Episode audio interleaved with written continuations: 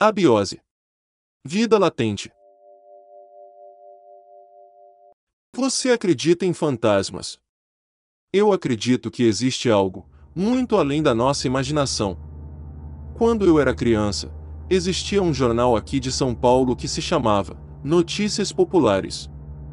Um dos jornais mais baratos e mais vendidos na época. Teve um tempo que as notícias deste jornal eram exclusivamente sobre o nascimento de um bebê diabo. Nossa, aquilo me deixava louco, morrendo de medo. As imagens que apareciam no jornal eram apenas desenhos do bebê diabo, tipo retrato falado. Cada imagem que me deixava arrepiado, com muito medo.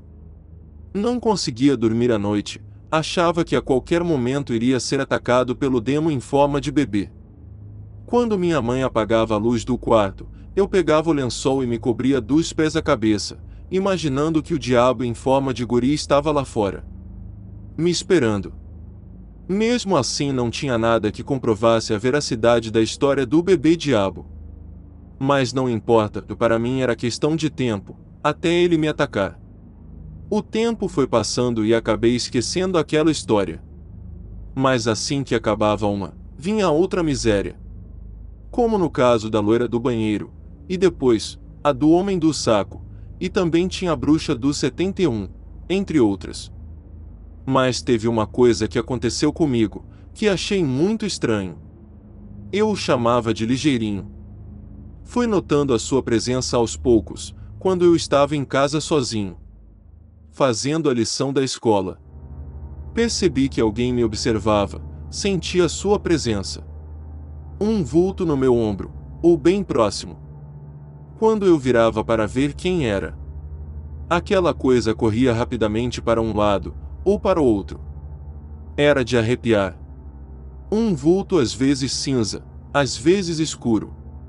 E toda vez era a mesma coisa. Nunca conseguia ver a tal figura. Só vulto. Tinha medo, e raiva de não ser mais rápido que ele, ou ela.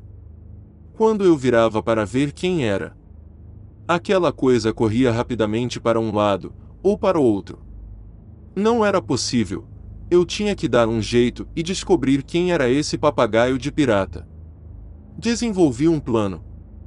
A ideia era colocar um espelho bem grande à minha frente, e quando sentisse a presença do camaradinha, era só olhar no espelho.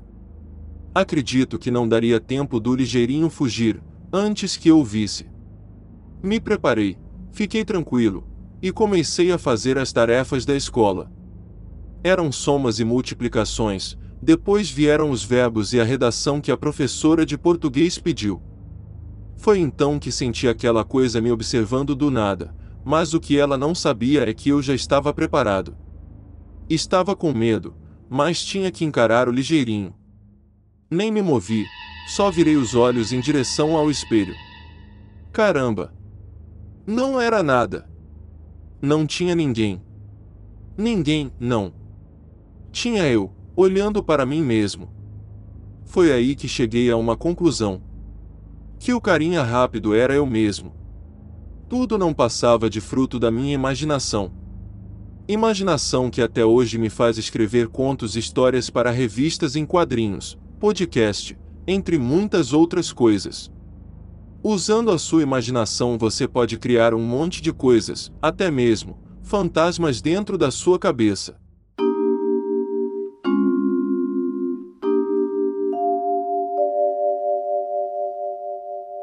Todos os direitos reservados para JB Studio. Quer saber como colaborar com o canal, dar alguma sugestão ou patrocinar? É muito simples. Entre em contato com a gente. Envie um e-mail para abiose.vidalatente.gmail.com. Agradecemos a todos e até o próximo capítulo de Abiose, Vida Latente.